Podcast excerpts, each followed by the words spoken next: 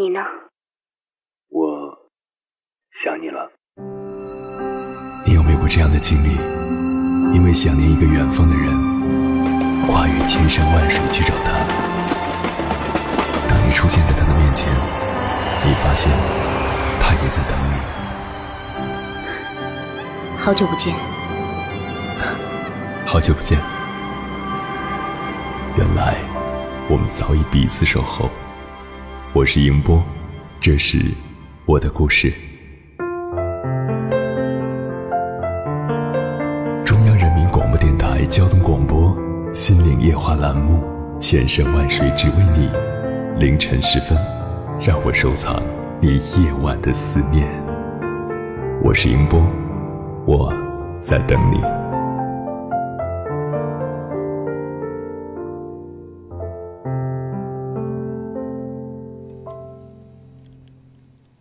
二零一三年，复旦大学的毕业生创业团队做了一件很有意思的事情，他们创建了一个叫“十年后的秘密”社交网络。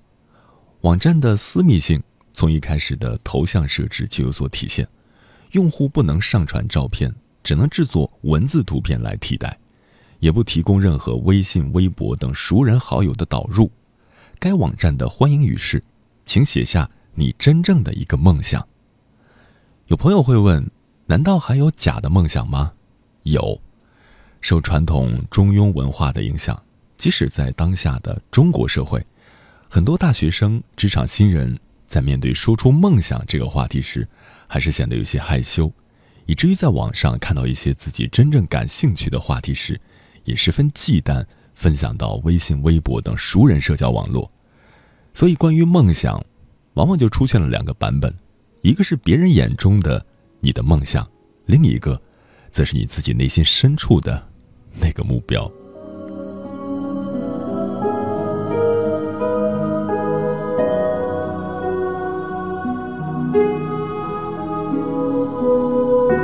凌晨两点，思念跨越千山万水，你的爱和梦想都可以在我这里安放。各位夜行者，深夜不孤单。我是迎波，绰号鸭先生。凌晨的两点到三点，迎波陪你穿越黑夜，迎接黎明曙光。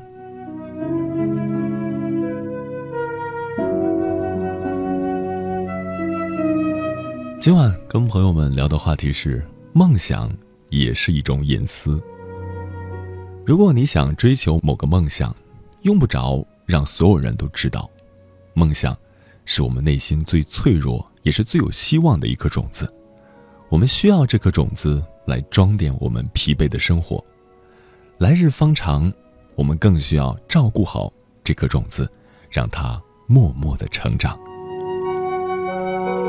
关于这个话题，如果你想和我交流，可以编辑文字消息发送到微信平台“中国交通广播”或者我个人的微信公众号“迎播”。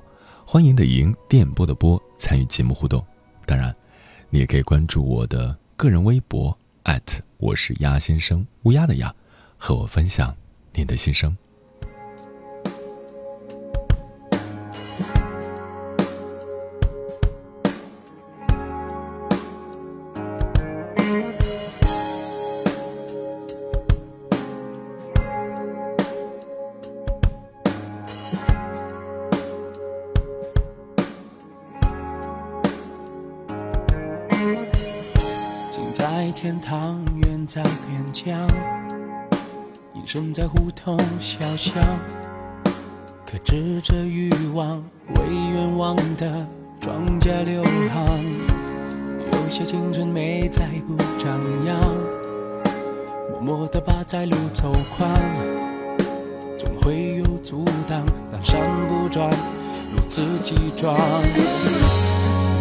要自己扛。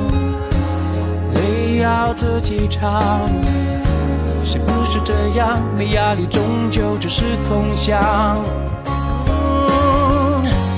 活着是战场，沉着的抵抗，不会去从前那里放不下我的梦想。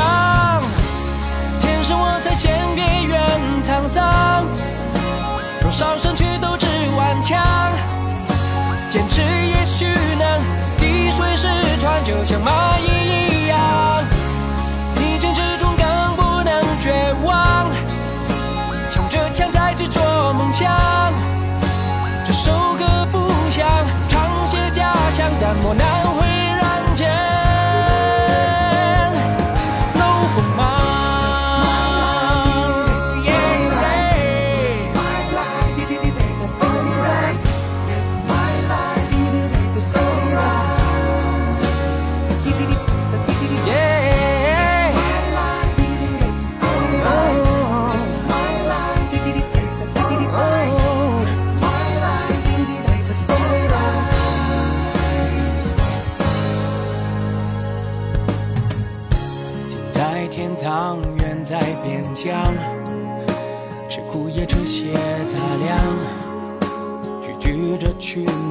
可是各有各的理想，有些青春美在不张扬，这季节旋律自己唱，总会有阻挡，山不转路自己选，梦要自己扛，泪要自己尝，是不是这样？没压力，终究只是空想。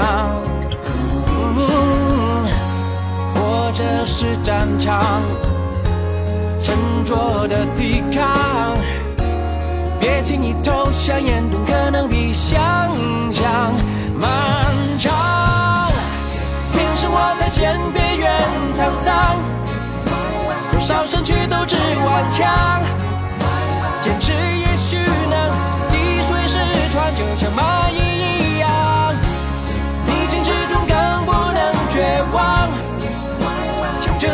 执着梦想，这首歌不想唱写家乡，但我难会让间。哎，老婆，我今天去你们单位接你。有本事你一辈子来接我呀！没问题，以后我就拄着拐杖来接你。我接不动了，让我们孩子来接你。啊，你都那样了，我还得继续工作呀！讨厌。最好的倾诉，就是一辈子的相守陪伴。现在陪伴您一路同行的是中央人民广播电台中国交通广播，京津冀频率 FM 九十九点六。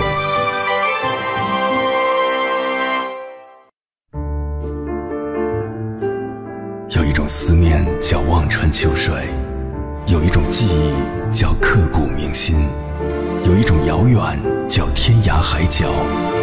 有一种路程叫万水千山，千山万水只为你，千山万水只为你，正在路上。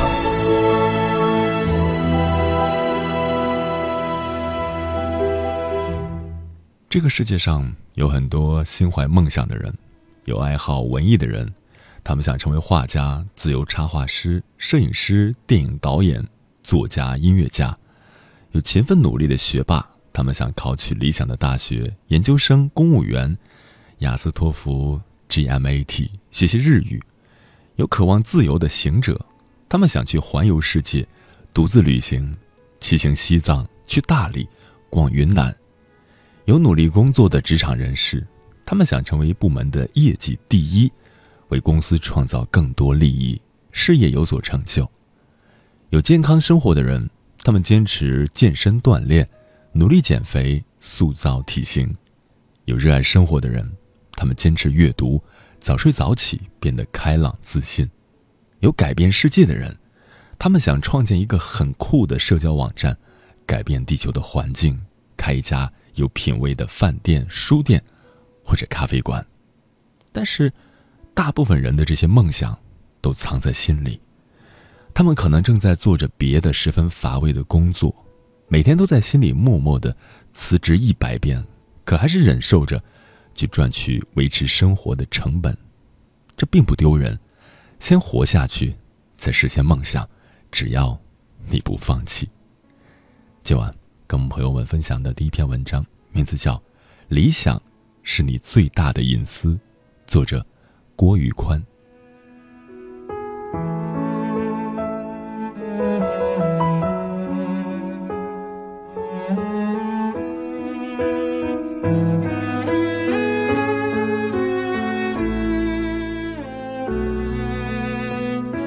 我有不少做艺术家的朋友，其中一个朋友我认识了很多年，今年他的画越卖越好，名声越来越响，上了拍卖会。而当年我刚认识他的时候，他混得很不怎么样，他的画不怎么被人欣赏。艺术家聚到一起的时候，常常就是喝酒吹牛，说谁谁谁的画一下子卖了一百万之类，而他又上有老下有小。他从来不讳言自己的画不好卖。他做了很多被艺术家们瞧不起的事情，比如去给那些想上艺术学院的孩子做家教、教素描，甚至和他弟弟开过一个包子铺卖包子。而就在这个过程中，他一直没有放弃艺术上的探索。现在，他离他的目标越来越近。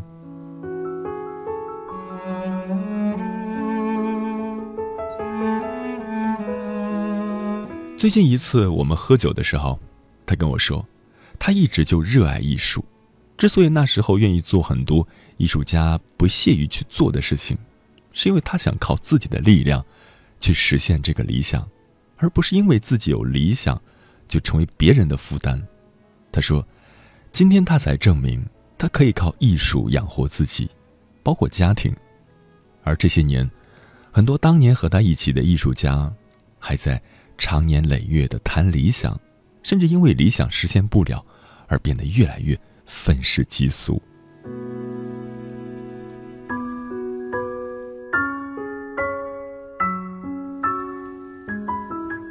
还有一位朋友，是我的校友，因为一个挫折，在监狱里待了十年。他的同学朋友很多都已经发了财，至少也是有房有车的成功人士。而他从监狱里出来，做的第一件事，居然是摆地摊卖服装。然后他一边读书，一边重新规划自己以后的路。这个朋友让我佩服的五体投地，他才是真正的了不起。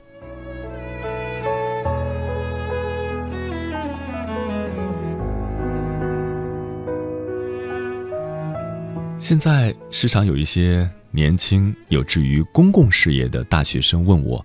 对他们人生的建议，他们常常有一些非常宏伟的、动人的理想，但我会问他们几个问题：第一，你的家庭经济条件怎么样？有父母或者兄弟姐妹需要供养吗？如果你的家庭条件并不宽裕，父母好不容易才培养出一个大学生，你先要努力找一份赚钱的工作，改善家庭的经济条件，能帮助自己年迈的父母享受晚年。或者支持需要学费的兄弟姐妹，这就是在为社会做贡献，就是在做公益。第二，你谈恋爱了吗？准备结婚要孩子吗？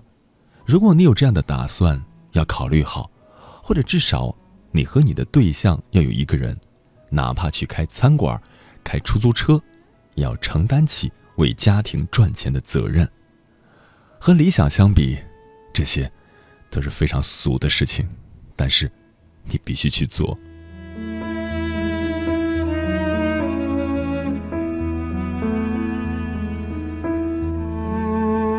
有一些大学生觉得我好像是在给他们泼冷水。他们看了很多外国人的故事之后，就说：“大学毕业就去非洲帮助那些灾民啊，或者保护野生动物，这样的事业多么令人激动啊！”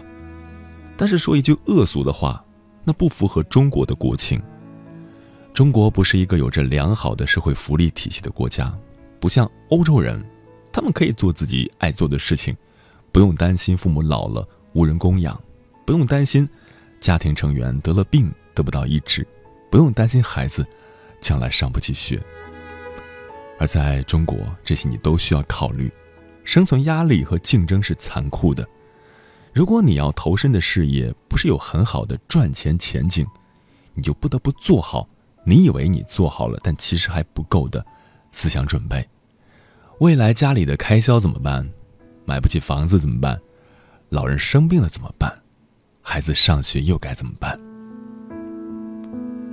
我确实也有一些这样的朋友，他们有很强的文艺青年气质，义无反顾地投身到公益事业，而且是两口子，最后自己的生存都成问题，还要长辈来接济。父母虽然嘴上不说，但也有很大的压力。我虽然很敬佩这样的朋友，但那是人生选择的一种。作为我的观念而言，我并不向大家推荐这种选择。如果你相信天下兴亡，匹夫有责，你不能忘记，你对你的家庭、你爱的人，包括对你自己，都负有责任。如果你愿意献身一项事业，用不着让所有人都知道，特别是不要让你亲近的人感到。如果他们没有支持你，就会有负罪感。真正崇高的愿景，是在你自己心灵最隐秘的角落，和上苍的一种约定。每一个深夜都有浓浓思念，每一段青春都有万水千山，千山万水只为你，千山万水只为你，正在路上。感谢此刻依然守候在点播那头的你。今晚跟朋友们聊的话题是：梦想也是一种隐私。思念与你一起飞说，就是因为自己的梦想，才会不断的努力着，不断的拼搏着。梦想有时候会很脆弱，因为每次都会被现实残酷的打击，会有失落感。不过，依然要坚持自己的梦想，让梦想的种子在每一次的经历中慢慢成长。慢慢发芽，坚持就是前进的动力。五彩缤纷爆米花说：“已经过了爱做梦的年纪了，想东想西的，不如脚踏实地的去努力。”就像刚才在文章中所讲到的，首先你得解决生存问题，尤其是要承担对于父母、对于自己爱的人的一种责任，之后了，才去考虑自己的理想，这样。是不是更像话一点呢？人生四驿站说，梦想是指引我们飞翔的翅膀，插上翅膀，让自己去飞翔。我的梦想是大学毕业后能够有份工作，爸妈身体健康，有深夜等我回家的他。我不奢求多么富裕，只求家人身体健康，一起开开心心。也许在别人眼里不是梦想吧，但是，它就是我梦想的一种隐私。我觉得这样非常朴实、非常温馨的画面，很多人觉得很容易做到，但是很多人都做的不好。父母生病了，可能你远在异国他乡，不能去照顾他们；自己每天拼死拼活，也不能够分出时间去陪伴自己的爱人。所以，你现在所说的这种理想，它其实就是一种最最简单。又最最朴实的幸福状态，但是这种状态，有多少人愿意为此而牺牲自己的时间呢？还是那句话，要承担起对爱你的人和你爱的人的一种最基本的责任。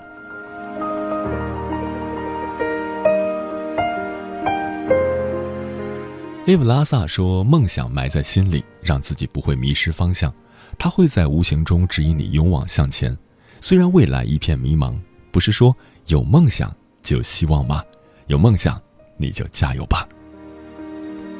周 KX 说：“想起一句话，世界是个回音谷，念念不忘必有回响。你大声喊唱，山谷雷鸣，音传千里，一叠一叠，一浪一浪，彼岸世界收到了。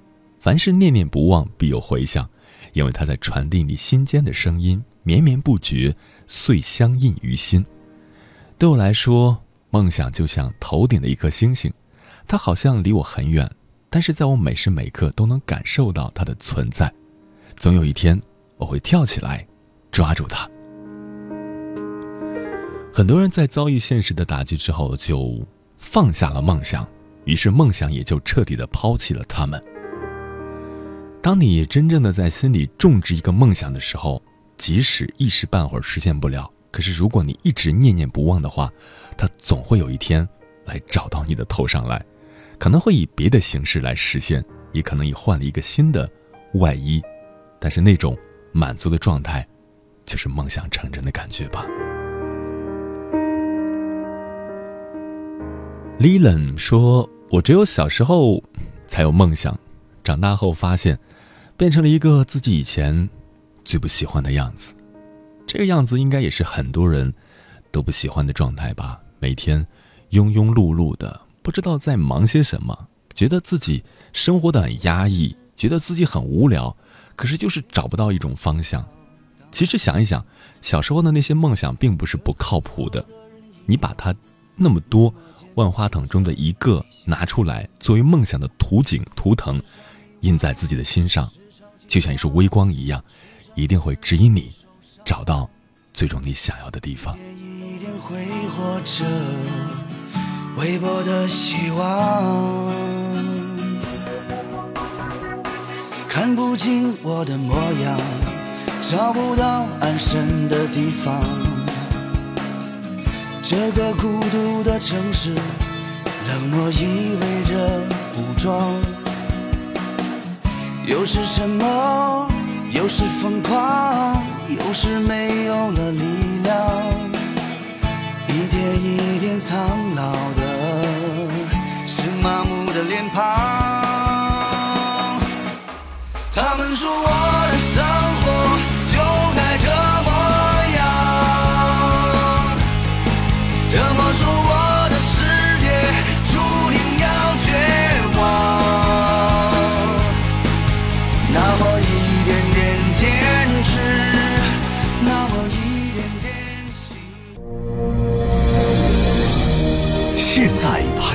您的是中国交通广播，北京、天津 FM 九十九点六，河北 FM 一零一点二，陪您一路同行。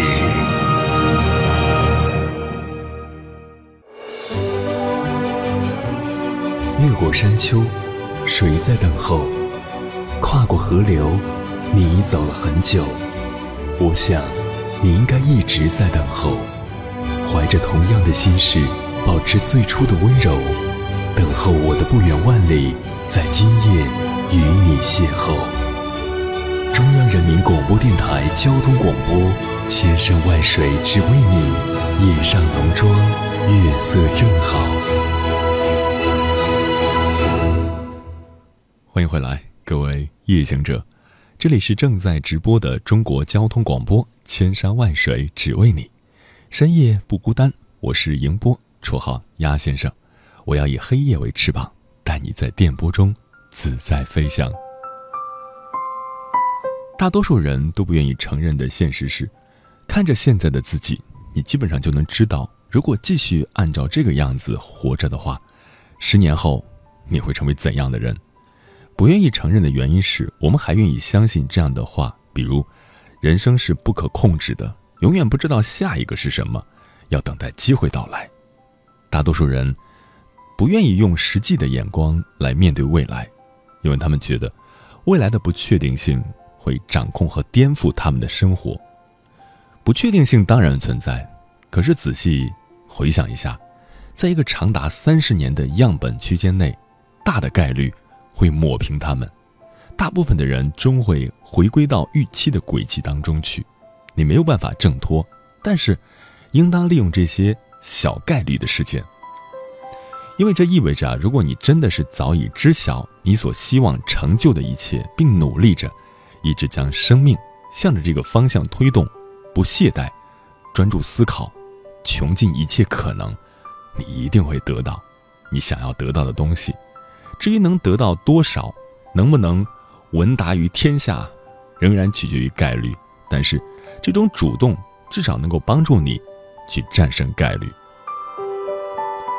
明白了这个道理，也就能够懂得，所有的梦想，不管是说出来的，还是没有说出来的，都是值得尊敬的。因为追求梦想的过程，就是和你的出身、你的背景、你所处的环境这些无法撼动的大概率事件。进行博弈的过程。接下来跟朋友们分享的文章名字叫《给梦想留一点隐私》，作者顾文豪。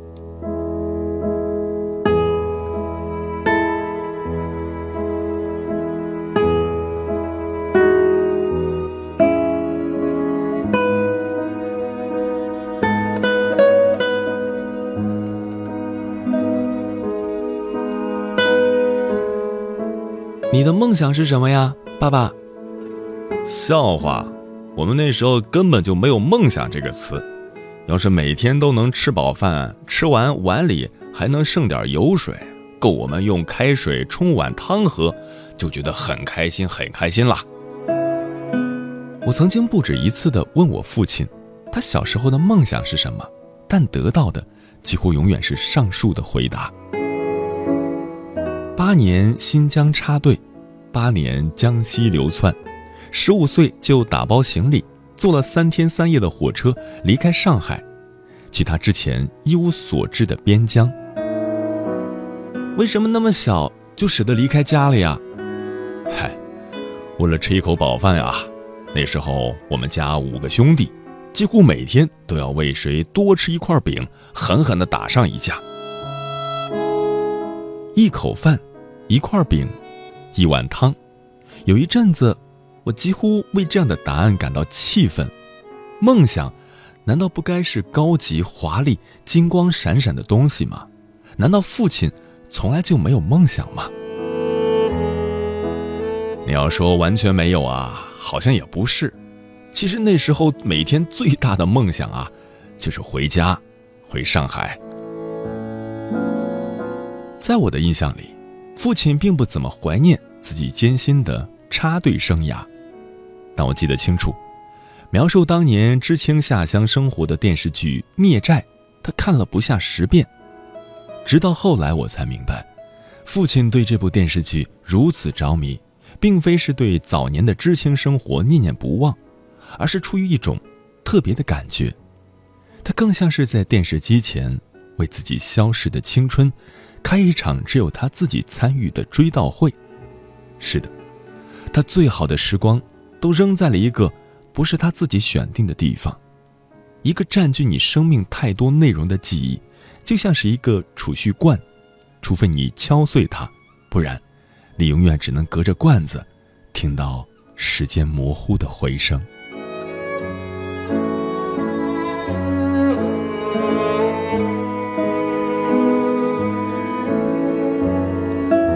也是到了后来，我才明白，为什么每当我问及年轻时的梦想，父亲的回答总是和吃饭有关，因为那关系着身体最本能的反应。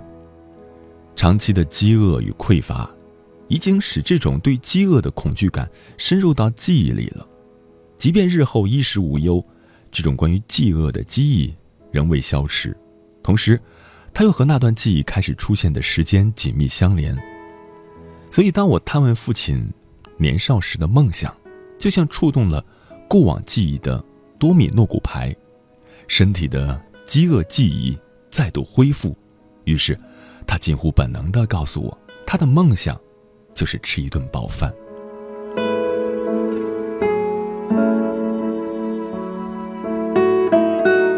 但是这并不意味着那个回家之梦不够重要。相反，我始终认为，比起吃一顿饱饭，对那时的父亲来说，回家是一个更遥远、更重大的梦。只是这个梦，并不是那么直接的和我们的身体发生关系，它藏得更深，甚至时而。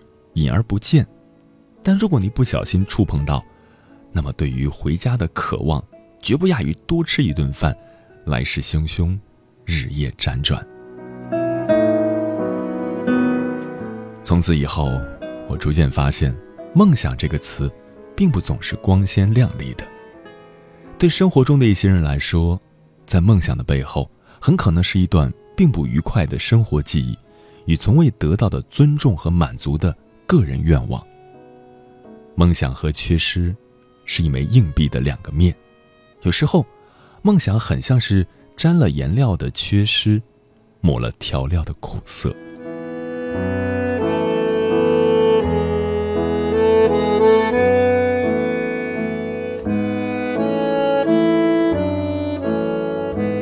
从什么时候开始，询问别人内心的梦想，变得跟随口问一句？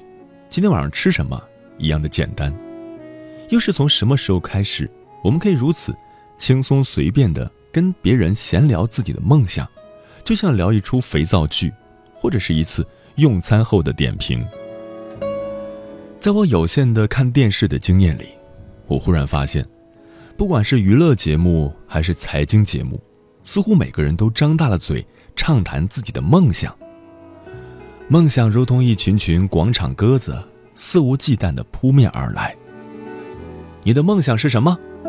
不再是一句珍贵轻声的低头细寻，而只是一场娱乐演出里的通关口令，一句言不由衷的既定台词，一次说给别人听胜后告诉自己的公关宣传。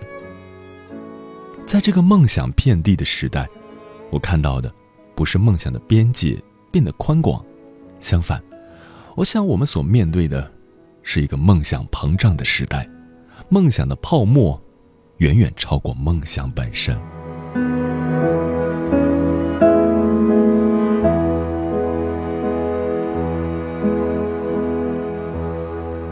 M 是我的一个非常热爱文学的朋友，他性情温和，带着一点文艺青年可爱的自恋，大多时候真诚羞涩。我知道他热爱阅读和写作，在拥挤嘈杂的地铁里，M。仍旧能专心阅读卡尔维诺的小说，他关注最多的不是本职工作，而是文学和音乐。不止一次，他跟我谈起他最大的梦想，就是有朝一日能够出版自己的作品。我始终记得，他讲起这个梦想时的表情，充满期待，步伐坚定，外带一点自嘲和不确定。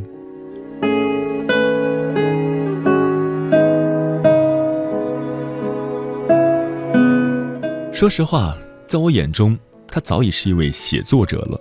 写作已经不再是他高高悬挂在头上的梦想，而是须臾不离的一种生活状态。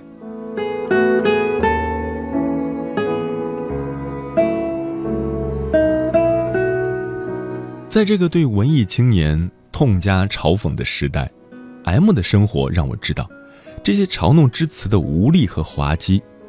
拥有精神生活的人。是令人嫉妒的，他们的夜晚远比我们想象的更丰富完整。那么多文学家、音乐家、哲学家的灵魂，竞相奔赴他的夜晚，川流不息。然而，在一次小范围的朋友聚会上，M 却让我深感震惊。在那次聚会上，不知是谁先起的头，聊起梦想这个话题，大概是行业关系。亦或是时下的风气，聚会中的人谈到梦想，大多跟风投、融资、成功有关。我这位朋友始终在一旁面带微笑的听着，等到他说话时，他几乎不加思索地说：“自己的梦想是成为马云那样的人，获得令人艳羡的成功。”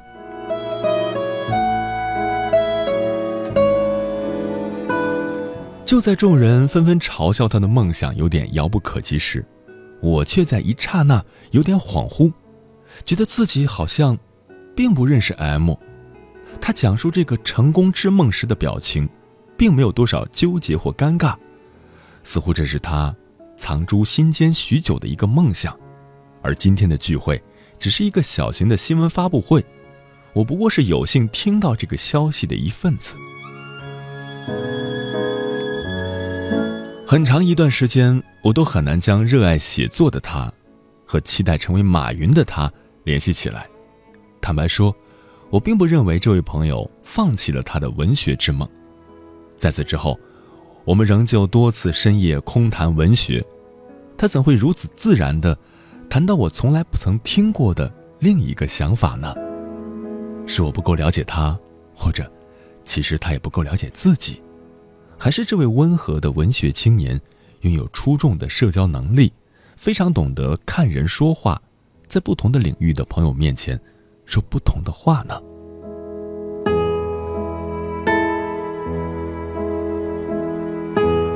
如果情况是这样的话，那么跟人谈论自己的梦想，其实无关梦想本身，就更像是一种快速拉近彼此距离的社交技巧，分享相似的梦想。不过是另一种形式的暗送秋波，梦想变成了一个光亮的标签，将相似的人聚集在一起。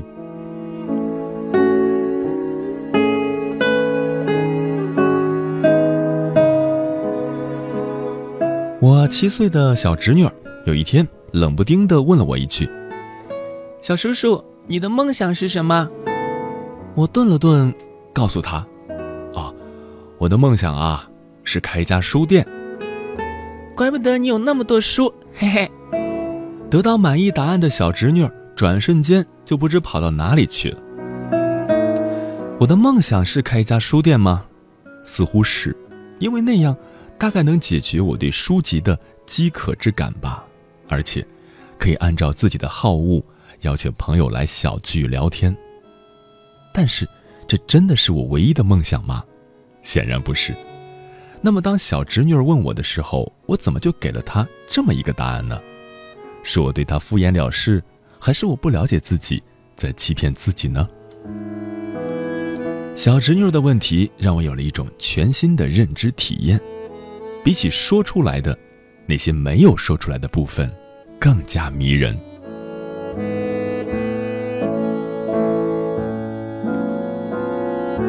我们并没有做好准备，随时将自己内心最珍贵的想法和盘托出。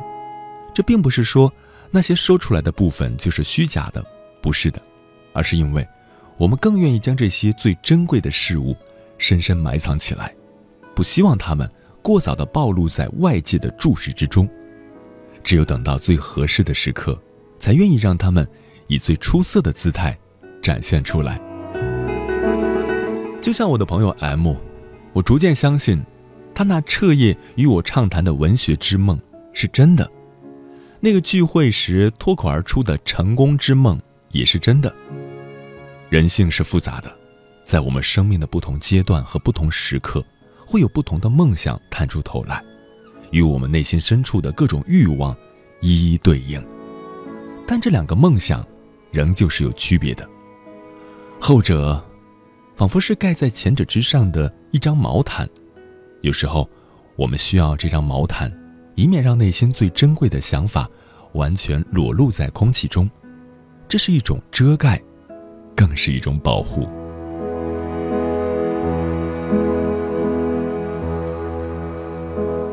我现在有点后悔了，当初对父亲的追问，并无恶意的初衷，往往让我们忽视可能带给别人的不适。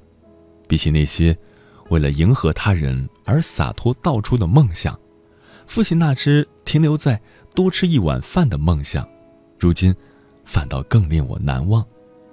他教会我，不要随便去探问别人你的梦想是什么，因为更多时候，梦想需要的。不是八婆式的关注，而是默默的祝福和真诚的尊重。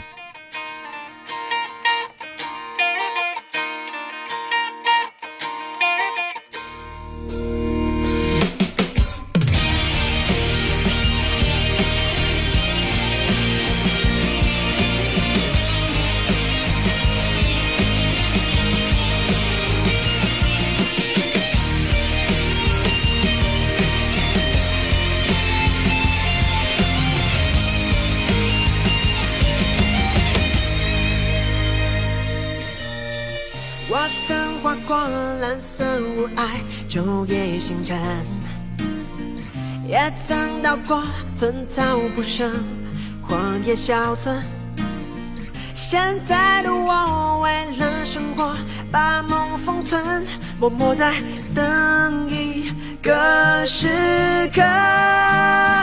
别沮丧，别在乎昨天模样，现实再荒唐。是心中的梦想，Just watch，妥协并不代表我愿意投降，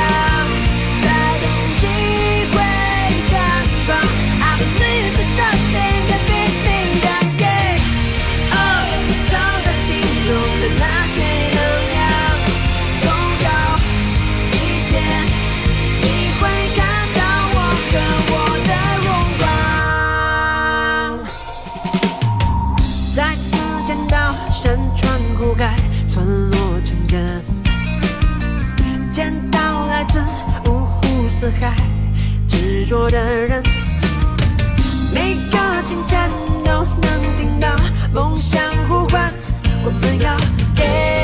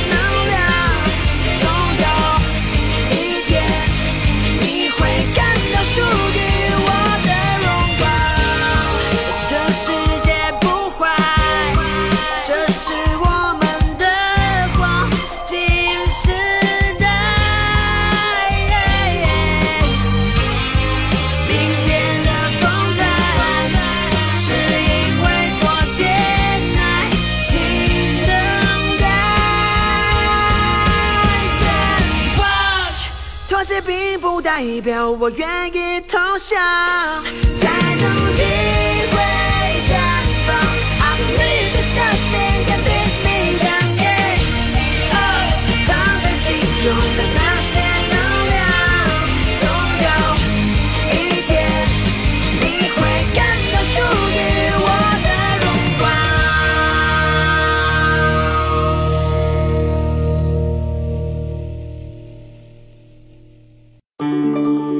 陪伴您一路出行的是中央人民广播电台中国交通广播，京津冀频率 FM 九十九点六，二十四小时服务热线零幺零八六零九七幺六零，祝您出行高速度，享受慢生活。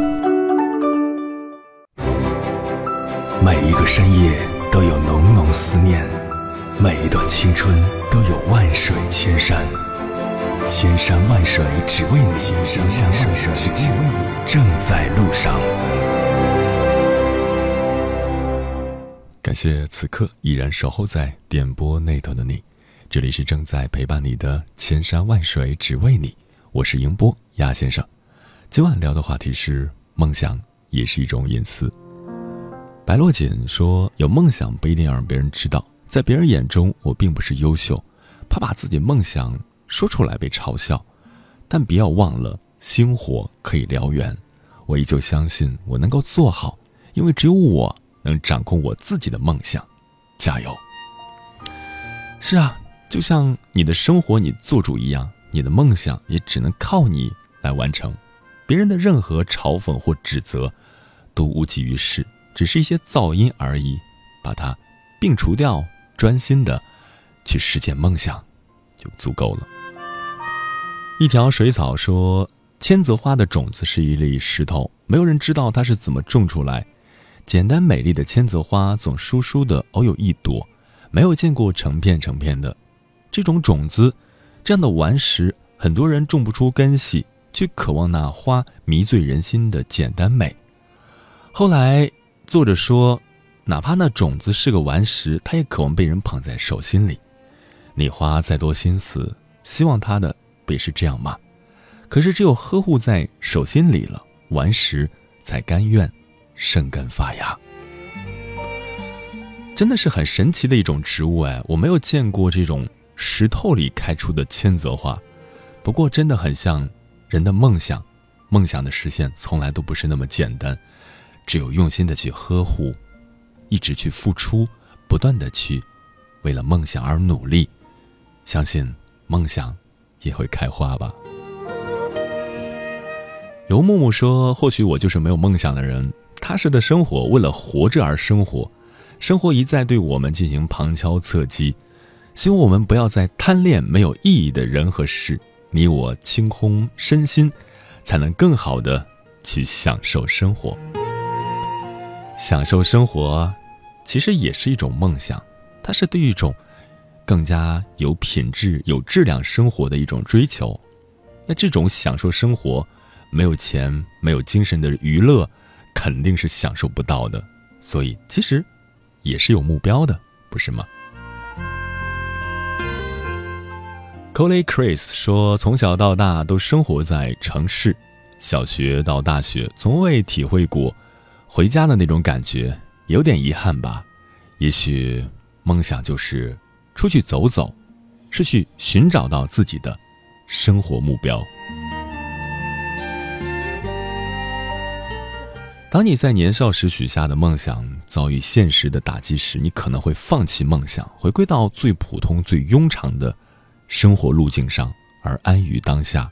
可是，你有没有发现，这些挫折其实也是概率的一部分，就像幸运一样。所以，怎么能一棍子就把梦想打死呢？陷入困境时，最有效的方法就是让心跳出来，着眼于未来，去思考。我的人生，而不是思考现在的我的人生，你终会发现，梦想是除了运气之外，唯一可以改变未来的东西。而你那份深埋于心的对于梦想的执念，作为最重要的隐私，一定可以发挥它韬光养晦的力量，陪你走完最艰难的岁月。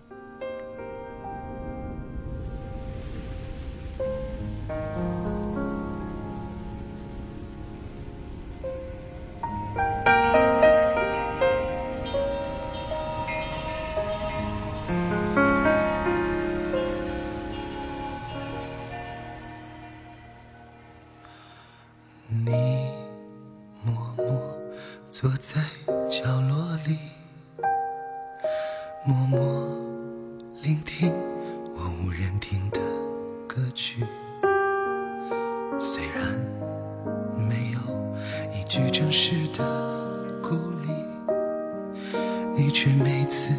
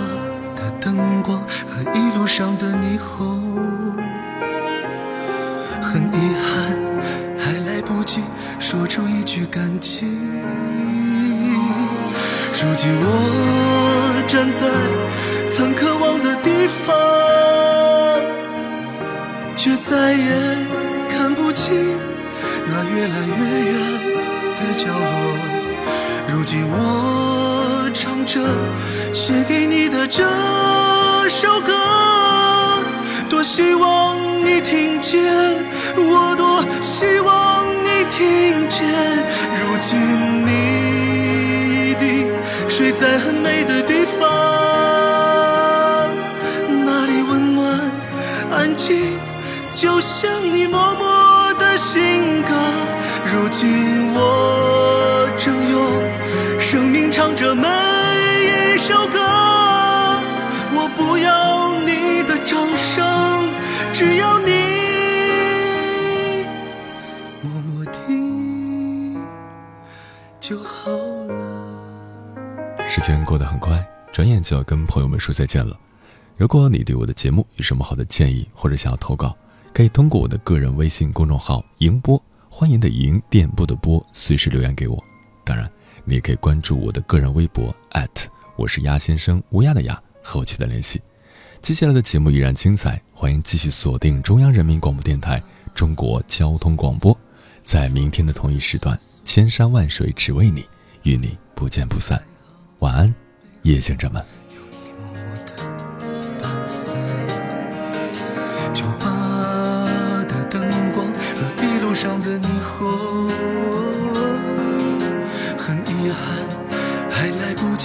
说出一句感激。我我站在曾渴望的地方。